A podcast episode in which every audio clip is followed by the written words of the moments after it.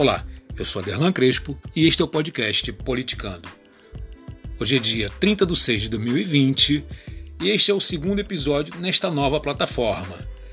Bom, o tema de hoje é noções básicas da economia. Eu vou utilizar como fundamento teórico, como referência, como fonte teórica, a obra do autor Marco Antônio Sandoval de Vasconcelos, que é Economia, Micro e Macro, da editora Atlas, quinta edição. Eu utilizo como fonte, pois a minha formação não é em economia, eu estou cumprindo um papel social e político, sendo solidário às dúvidas sobre economia e, portanto, diante deste cenário que nós estamos vivendo de anormalidade, onde as pessoas estão acompanhando com mais é, tempo e também maior aproximação às análises sobre a conjuntura econômica do Brasil e também dos demais países, é, torna-se importante uh, o conhecimento das informações principais, os fundamentos uh, iniciais da economia talvez seja fundamental para que possamos ter uma escuta um pouco mais crítica e que tenhamos maior noção daquilo que está sendo hoje matéria e objeto de tantas análises por tantos especialistas e analistas na área econômica. Bom, nós, portanto, estamos num momento diferente. É, estamos em isolamento, distanciamento, quarentena, apesar de iniciarmos um período de flexibilização, mas é, temos diversas informações sobre a questão é, do desemprego, é, a diminuição da jornada para aqueles que estavam trabalhando é, num ritmo diferenciado nas atividades essenciais e também o fechamento do comércio é, produziu consequências é, de ordem econômica é, para o município, para os estados, é, para o país. E nesse sentido, nós também tivemos uma perda do poder de compra, de consumo do cidadão, da, da cidadã, das famílias brasileiras. E, portanto, nós tivemos uma ação é, emergencial do governo, que foi a concessão de um auxílio para que as pessoas pudessem, né, né, atendendo ao critério é, para a concessão desse benefício, é, adquirir aquilo que é fundamental e essencial: né, alimento, é, pagar as, as, contas que são é, importantes e, portanto, também fazer o dinheiro circular. E nesse sentido, é, o meu objetivo aqui é de fato contribuir para que tenhamos um pouco mais de noção sobre essa conjuntura econômica. Né? É, a economia é uma parte muito específica e muito técnica é, das, das sociedades é, e, portanto, é, aqueles que estudam é, têm um conhecimento que permitem uma análise mais apropriada é, de toda essa conjuntura, né? tanto mais localizada como também mais universal. Portanto, eu tenho interesse em conhecer, é, diante é, do próprio cenário do, do, Brasil, um país que, após é, o fim do regime militar, iniciou um processo de democratização e, portanto, alguns problemas precisavam ser resolvidos, superados, como a estabilidade da moeda, a, a alta inflação, é, também o poder de consumo das pessoas. O, o Brasil é um país que, cuja fundação é, teve início com a colonização, é, baseada num sistema escravocrata. É, com a República no século XX, é, a desigualdade era, era evidente e tivemos períodos é, de regimes totalitários, militares, que dificultou muito ah, justamente uma, uma ação do Estado para diminuir a desigualdade, é, diminuir, minimizar as contradições existentes. O século XXI é, poderia e deveria ser um século é, que propiasse melhores condições de vida para a população brasileira, mas estamos diante de problemas é, de ordem política é, e que produz aí consequências econômicas e sociais. Então o Brasil é um país que dentro é, é da sociedade internacional é, possui problemas estruturais e que precisam ser superados. A pandemia dificultou é, muito um projeto de desenvolvimento, de crescimento, de diminuição é, das desigualdades e que, portanto, diante de tantos problemas, é, é preciso ter um, um, uma projeção de futuro é, que possa é, dar à população uma noção sobre esse país gigante com um potencial muito forte, principalmente no que diz respeito ao setor é, agrícola, mas que, diante de escolhas feitas no passado sobre esse modelo econômico, nós temos uma desvantagem muito grande em relação aos outros países, porque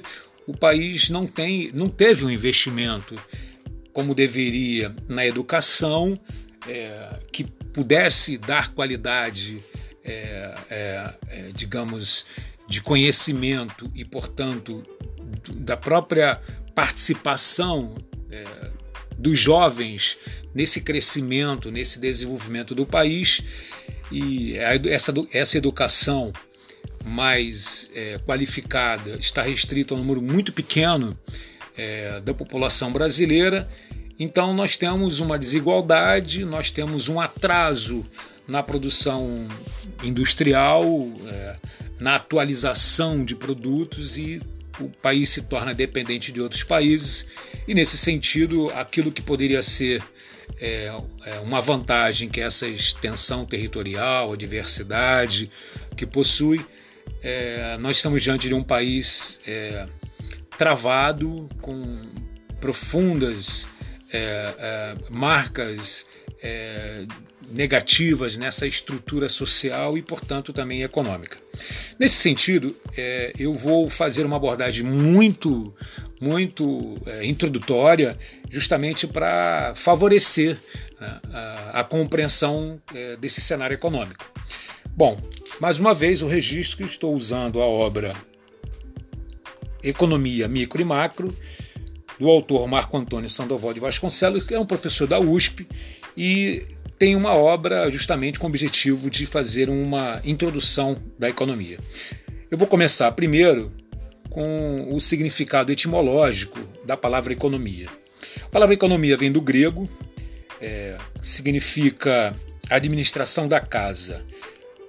O termo oikos, que significa casa, e nomos, que significa norma, seria aí é, é, algo aproximado sobre a norma da casa, é, gestão da casa, mas estamos falando da sociedade, do país e, portanto, seria a administração pública, mas na esfera econômica, que é o objetivo.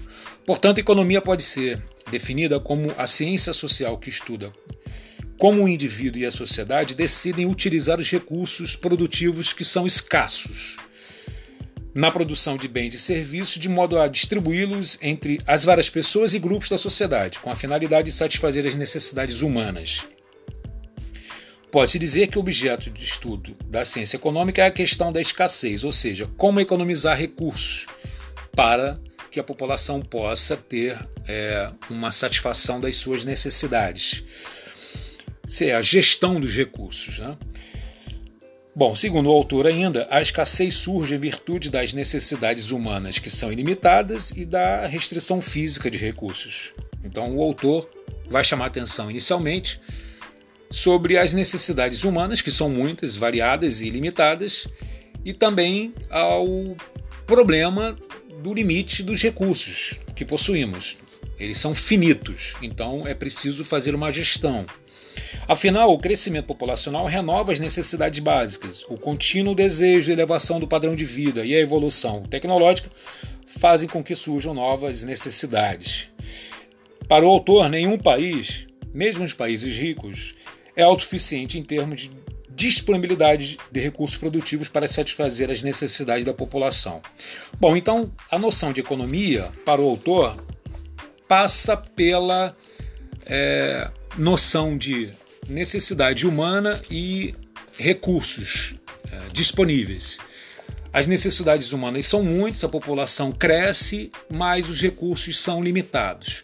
Então, é, trabalhar essa escassez que é prevista e atender às necessidades humanas, mas de acordo com uma produção é, que atenda essas necessidades. Então, o ideal seria pensar que o país tem um potencial, é, ele precisa investir nesse potencial e, e é preciso que essas escolhas da gestão política dos seus recursos sempre esteja é, direcionada à satisfação das necessidades da população. Isso é, seria aí o, a, a, o princípio básico, né? É, digamos que é, o primordial para toda gestão é atender à necessidade é, do indivíduo. Bom, uh, agora um retrospecto da, digamos, é, projeção teórica da economia, né? É, e, portanto, fazendo um, um, um, uma abordagem sobre as teorias que surgiram e que fizeram é, que houvesse um corpo teórico e a própria ciência econômica. Né? Bom, é, o autor faz a seguinte abordagem. A periodização da história de qualquer teoria depende muito do aspecto que se está privilegiando. É, o que o autor chama atenção aqui é que a análise de qualquer tema ao longo da história vai indicar que aquele observador, o analista histórico, ele de alguma forma ele privilegia aquilo que mais lhe chama atenção. Né? Então, é, para que seja feita uma análise um pouco mais, digamos, isenta, e se o objetivo é fazer uma, uma análise da trajetória do surgimento das teorias econômicas, é preciso então identificar quais são é, digamos assim, as principais teorias que, que provocaram é, consequências é, no campo científico. Né?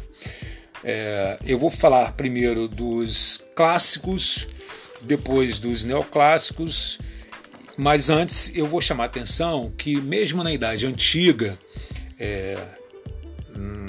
nos séculos antes de Cristo, nós tivemos é, algumas, é, é, digamos, algum, o surgimento de algumas propostas de análise econômicas e que são, é, que são fundamentais, porque diz respeito a uma preocupação com a questão econômica, mesmo na fase da Idade Antiga. Né? Ou seja, aonde há uma sociedade, um grupo de pessoas, há uma preocupação com a questão econômica porque a moeda está presente. Então, chamar atenção para o trabalho de Xenofonte no século III a.C., que teria sido o primeiro a utilizar o termo economia. Né? E também Platão e Aristóteles, é, no século II, que também fizeram considerações sobre a ordem econômica. Portanto, temos aí a, a, a referência a um marco histórico muito antigo. Bom, os clássicos agora. Bom, no século XVIII, uma escola de pensamento francesa, a fisiocracia, elaborou alguns trabalhos dignos de destaque. Dividiu a sociedade em classes sociais e teve a preocupação de justificar os rendimentos da classe proprietária de terras. Diferentemente dos mercantilistas, os fisiocratas consideram a riqueza de um país não medida pelo estoque de metais preciosos, mas por tudo aquilo que era retirado da terra. Além disso, ao enaltecer a relação do ser humano com a natureza, os fisiocratas não eram partidários da intervenção do Estado na economia, criando o termo laissez-faire, que posteriormente seria convertido como símbolo dos ideais liberais. Portanto, século XVIII, Estamos aqui num processo pós-revolução francesa, né, um novo regime do poder político, né, é, baseado aí numa, numa presença é, é, de um poder é, não concentrado no rei, mas em poderes constituídos representando os interesses do povo, é, e também a própria revolução é, industrial ocorrida na Inglaterra. Bom, essa é uma concepção considerada a fonte é, do liberalismo, né? e portanto é sintomático o fato de que é, não defendiam é, a participação do Estado na regulação do mercado. Então esse, esse, esse, esse mercado ele seria autossuficiente. Ele seria capaz de regular as relações entre aqueles que detinham é, dos meios de produção, da riqueza e também dos consumidores. É, bom, o fato é que é, o próprio autor sinaliza que há uma preocupação em justificar a riqueza daqueles que possuíam o, o, o controle dos meios de produção da riqueza. Né? Então tem uma tendência aí também ideológica. Né? Bom, é, nesse momento surge Adam Smith. Adam Smith é o autor da obra considerada como o primeiro tratado da teoria econômica, entendida como um conjunto científico sistematizado com um corpo teórico próprio, né, a economia. Em 1776, publicou A Riqueza das Nações, um estudo abrangente sobre questões econômicas que englobam desde aspectos monetários e de preços até distribuição do rendimento da terra. Sua contribuição mais conhecida foi a hipótese da mão invisível. O que era a mão invisível? Para Adam Smith, Todos os agentes, em sua busca de lucrar o máximo, acabam promovendo o bem-estar de toda a comunidade. É como se uma mão invisível orientasse todas as decisões da economia. A defesa do mercado, como regulador das decisões econômicas de uma nação, traria muitos benefícios para a coletividade, independentemente da ação do Estado. É o princípio do liberalismo. Né? É, Adam Smith ainda tem outra importante contribuição à teoria econômica ao destacar o papel do trabalho humano, do trabalhador, né? como fonte de riqueza, introduzindo a noção de produtividade como determinante da riqueza. Então aqui ele trabalha com enfoque sobre o trabalhador, dizendo o quê? Que se o trabalhador é produzir, ele recebe. Então quanto mais produzir, quanto mais trabalhar, mais vai receber, portanto, a riqueza individual desse trabalhador. Porém, nós temos uma possibilidade é, de considerarmos teorias antagônicas, né, críticas a esse modelo. Nós estamos diante do sistema capitalista é, portanto, é, industrial, e temos uh, os trabalhadores é, trabalhando em, em, regime de larga jornada. É, então, o trabalhador trabalhava muito e ele favorecia a riqueza dos donos das empresas, dos industriais, da chamada elite, é, burguesia, é, ainda, né, falava assim, burguesia, uh, e ele recebia muito pouco por isso. Então, uh, um autor que vai criticar esse sistema capitalista é o Karl Marx. E aí, nesse sentido, ele fala de uma alienação e é preciso que os trabalhadores é, tenham consciência desse modelo, desse sistema capitalista, que eles precisavam se emancipar então eles precisam, precisavam receber um, um justo salário. Né? Então ele fala sobre essa exploração, é, e, e, é claro, né, é, é a, a, a, própria corrente na né, ideologia é, liberal vai fazer uma crítica é, a, a Karl Marx, é, considerando que esse modelo econômico já estava em desenvolvimento e não se admitiria é, é, que os trabalhadores pudessem assumir um protagonismo nesse momento histórico. Bom, lembrando que a Revolução Francesa foi justamente uma revolução em que se pensou em é, é a, a, a classe é, mais pobre ter um, um, um reconhecimento das suas necessidades e que o Estado pudesse atender a, a essas é, necessidades humanas fundamentais e que isso de fato não aconteceu. Né? É, essa referência é, é política de fato não ocorreu, ah, salvo, salvo em alguns modelos de alguns países que são muito criticados porque são considerados países é, também é, é, regimes é, duros e, e, e, também atrasados, ou seja, é, desde o século XVIII que há uma ascendência da sociedade capitalista a ponto dela não retroceder, não se fragilizar. Bom, é, surge também é, John Stuart Mill, Mill filho de James Mill, foi o grande sintetizador do pensamento clássico. Seu trabalho foi o principal texto utilizado para o ensino da economia no fim do período clássico e no início do período neoclássico. A obra de John Stuart Mill consolida o exposto por seus antecessores e avança ao incorporar mais elementos adicionais e ao definir melhor as restrições, vantagens e funcionamento de uma economia de mercado.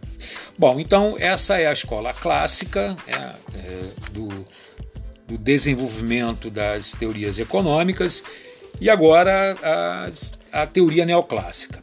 O período neoclássico inicia-se na década de 1870, né, século XIX. Bom, neste período privilegiam-se os aspectos microeconômicos da teoria, pois a crença na economia de mercado fez com que não se preocupasse tanto com a política e com o planejamento, os planejamentos macroeconômicos. A obra de maior repercussão dessa época foi Princípios da Economia, é, de Alfred Marshall, publicado pela primeira vez em 1890 e que serviu como livro-texto básico até a metade do século. Nesse período, a formalização da análise econômica avançou muito, principalmente sobre o comportamento do consumidor, que foi analisado com mais profundidade. Bom, e finalmente, chegando na pós-modernidade, na contemporaneidade, nos momentos mais próximos. Aliás, aqui ainda muito distante, assim, dessa nossa realidade de hoje, nos nossos tempos de hoje, mas é considerado contemporâneo porque é século XX e temos aí a presença do teórico Keynes. A teoria keynesiana iniciou-se com a publicação da obra A Teoria Geral do Emprego, do Júri da Moeda, o autor, John Maynard Keynes, é, publicou essa obra em 1936. Muitos autores descrevem que a partir daí iniciou-se a Revolução Keynesiana, tamanho o impacto da obra. E Keynes seria o pai da moderna macroeconomia. Keynes era um economista de destaque que ocupava a cátedra que havia sido de Marshall na Universidade de Cambridge. Embora fosse um acadêmico respeitado, Keynes tinha preocupações com as implicações práticas da teoria econômica. Bom, para entender o impacto da obra de Keynes é necessário considerar a época. Né?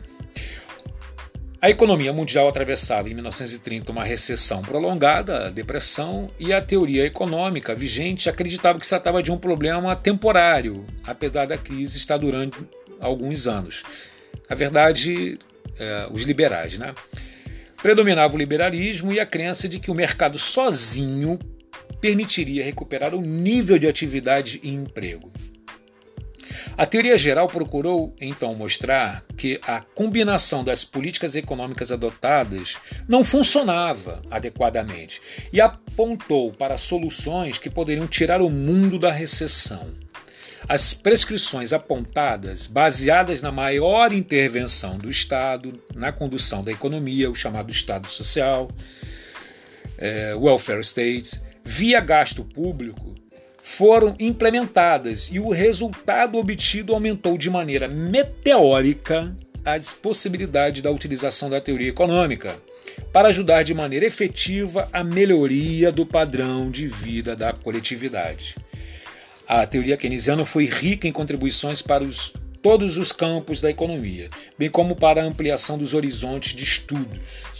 Bom, o que nós temos aqui é de fato uma projeção é, das teorias marcantes da ciência econômica e, portanto, entender um pouco desse, dessa, dessa história é fundamental. Eu, eu diria que é, essas duas é, teorias é, do autor Adam Smith e também de Keynes são pedras assim fundamentais no campo da ciência econômica. Né? É, nós temos é, duas teorias que são diversas. Uma defende é, uma atuação do mercado como regulador do próprio mercado e a, a outra defende que o Estado precisa participar, intervir para que possa ajustar o mercado. Bom, vamos lá. É, como é que funciona a economia? Né?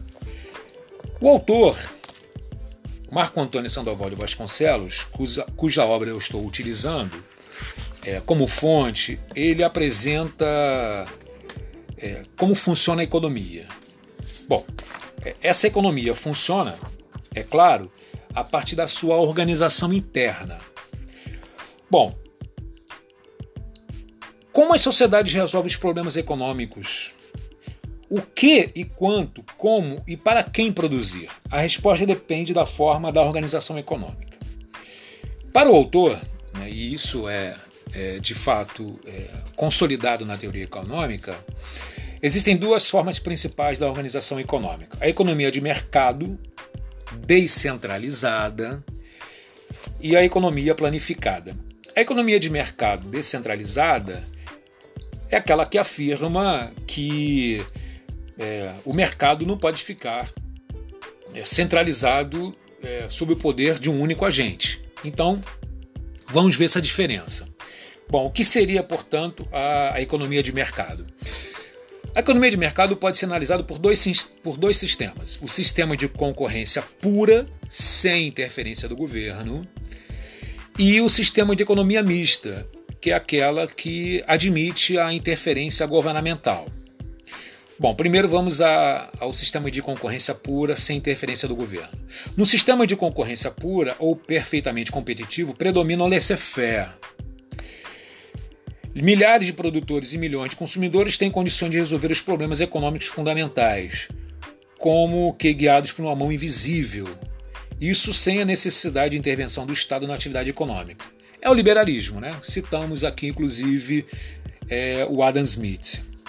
Bom, é, para esse sistema de concorrência pura, que utiliza aí a, a ideia, né, a ficção da mão invisível, se houver excesso de oferta e escassez da demanda, ou escassez da demanda, é, formação estoques nas empresas que serão obrigadas a diminuir seus preços para escoar a produção até que se atinja um preço no qual os estoques estejam satisfatórios. Existirá concorrência entre as empresas para vender os bens aos escassos consumidores. Por outro lado, se houver excesso de demanda e escassez da oferta né, de recursos, formação filas com concorrência entre consumidores pelos escassos bens disponíveis o preço tende a aumentar até que se atinja um nível de equilíbrio e, e que as filas não existirão mais. É, esse é um exemplo é, é, que nós estamos vivendo, né?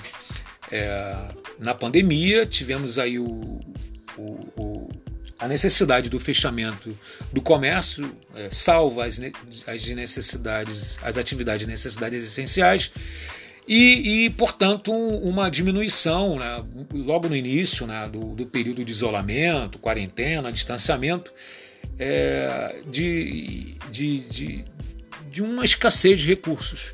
Então, as pessoas procuraram, por exemplo, álcool gel né, é, como forma de prevenção né, do contágio. E houve falta desse produto no mercado. E o que, que presenciamos? Presenciamos um aumento expressivo, significativo, assustador desse produto. Então, é, esse, essa regulação do mercado, ela admite isso. Né? Então estamos aqui diante é, dessa, desse modelo, o sistema de concorrência pura, sem interferência do governo. Né?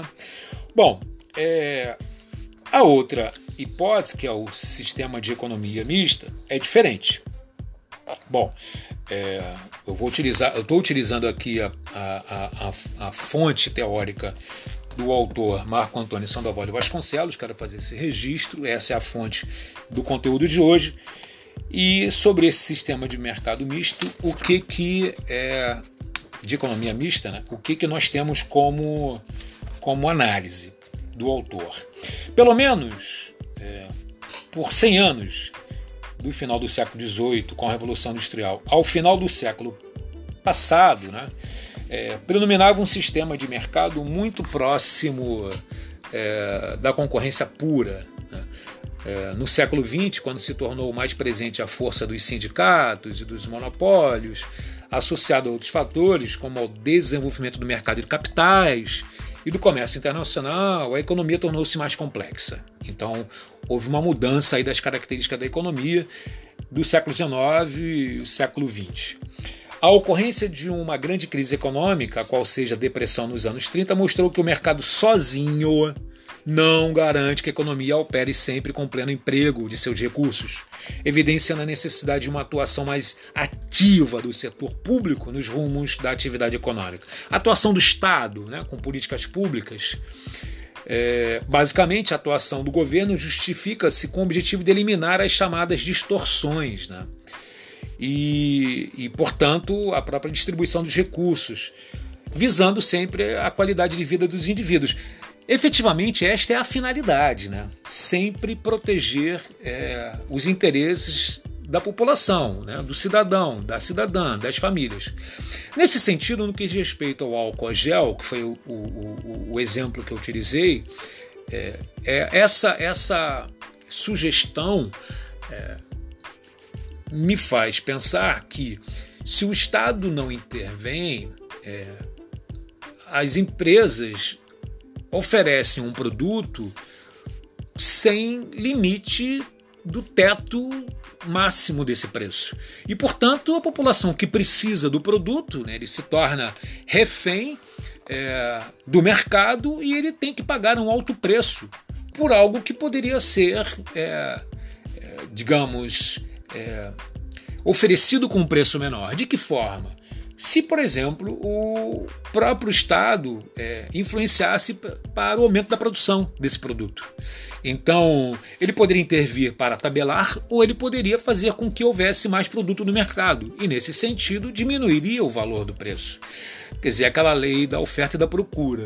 Nesse sentido, quando o Estado nada faz, quando não há uma intervenção, é, o cidadão, de fato, né, a, a população fica refém do mercado. E esse mercado determina as regras desse jogo. Esse é o, o grande é, problema que nós enfrentamos, por quê? Porque nós temos que, de fato, considerar que existe um objetivo da, é, é, da atuação do mercado que é obter vantagem. Que é a vantagem? Qual é a vantagem? É o lucro. Então, é, nós estamos entendendo que é, existe um, um, uma situação que vai admitir que o Estado permita que o mercado é, seja o condutor é, do jogo, mas em algum momento, quando o Estado percebe que ele precisa intervir porque a população está é, sofrendo com as regras impostas pelo mercado, é, é preciso intervir para que o, o cidadão e a cidadã é, seja respeitado nos seus direitos. Né?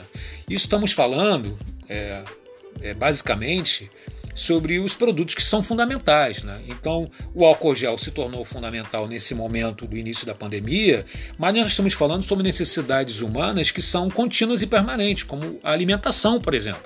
Nós temos um, um, um contingente, uma, uma, uma grande parcela da população brasileira, 30% da população brasileira, que está abaixo da linha de pobreza.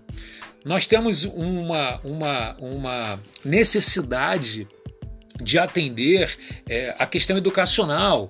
Então, se é, não existe uma escola próxima é, da família, é, uma escola pública é, e essa criança ela não pode chegar nessa escola pública, falando aí de algumas regiões como o Norte e Nordeste, é, e o que tem próximo é um colégio particular, como essa criança vai estudar no colégio particular se a família não tem como pagar? Então, o Estado tem que ver as necessidades humanas e a educação se torna fundamental, por quê? Porque é a forma de projetar é, a, a, família para uma condição melhor de vida. O mercado vai exigir é, uma formação educacional. Então a escola é sim um, um, um, propulsor, né? ela, ela se torna um elemento fundamental nessa é, melhoria da qualidade de vida para as gerações seguintes. Né? Então, é, estamos falando de um país muito desigual, é, onde há necessidade de o Estado intervir para que é, não só as necessidades fundamentais sejam atendidas, mas para que também o desenvolvimento de futuro ocorra. Isso quer dizer que as pessoas que têm uma qualidade de vida muito reduzida, no futuro essas pessoas têm que ter uma qualidade de vida melhor. E os seus descendentes, as gerações seguintes. E se o Estado não intervém, o que ocorre? O que ocorre é a manutenção do status quo. Ou seja, aqueles que têm condições financeiras privilegiadas se tornam, ah, é, se tornam privilegiadas porque elas estão diante do todo em melhores condições. E uma grande parcela está em desvantagem, então desprivilegiados do acesso aos direitos básicos. É, sem contar que o, o, o, a, a, distribuição da riqueza deveria ser é, uma regra do jogo, mas não é uma regra do jogo. Nós temos aqui condições de é, pauperização das condições de trabalho. É, a tecnologia também está influenciando nesse sentido, mas a perda é, do, do poder de compra ela é de fato visível, né? é, é latente. Então, nesse sentido, o Estado ele tem que acompanhar e as análises que são feitas são feitas com várias perspectivas. Então, por isso, essa escuta mais qualificada, entender é, minimamente, né, com, com os conhecimentos mais introdutórios da economia, porque as análises que possuem várias perspectivas, é, elas, elas fazem projeções e análises é, mais otimistas e outras fazem mais negativas. Né? Então eu preciso absorver a informação e eu preciso processar a informação e eu também ter uma avaliação própria. Né? É, nesse sentido, é, é, essas informações básicas elas se tornam muito úteis, né? Bom, eu vou chegar à parte final, que é a divisão é, do estudo da economia entre macroeconomia e microeconomia, basicamente fazer uma distinção do que seja macroeconomia e microeconomia.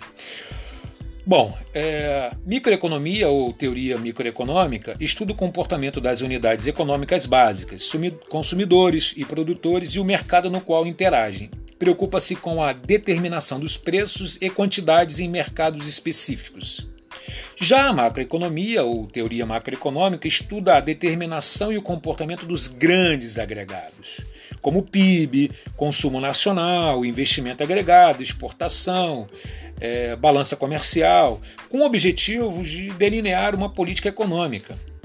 Por um lado, tem um enfoque conjuntural, isto é, preocupa-se com a resolução de questões como a inflação e desemprego a curto prazo. Por outro, trata de questões estruturais de longo prazo, estudando modelos de desenvolvimento que levem à elevação do padrão de vida da coletividade. Esse enfoque de longo prazo é denominado de teoria de desenvolvimento econômico.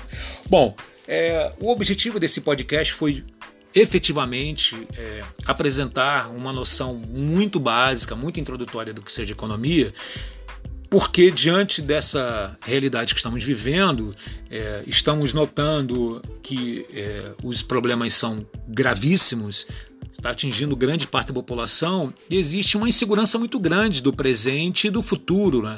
E, e, essas análises feitas pelos especialistas, é, de uma certa forma, tentam é, traduzir o que está acontecendo e projetar o futuro, mas é preciso que isso seja decodificado. Né? Então, e nós temos que ter uma percepção própria. O que está acontecendo? Né? É, como é que o mercado está agindo? Como o Estado está agindo? O poder político. Então, eu Espero que de alguma forma esse podcast contribua e também espero que possam compartilhar para que as pessoas possam ter acesso e, e de alguma forma contribuir para a análise dessa conjuntura e que de fato tenhamos uma participação política na vida social desse país. É, é fundamental também uma consciência política, porque o elemento da política é, é, é, é importante nessa análise. a política, ao ser, ao ser exercida, ela deve primar pelos interesses da população.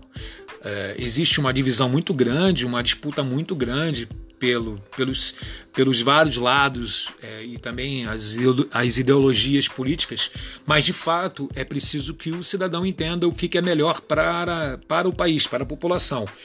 É, avaliar o, o, cenário atual e projetar o futuro vai exigir uma postura muito mais consciente e responsável no momento das eleições. Um grande abraço e ó, até o próximo episódio.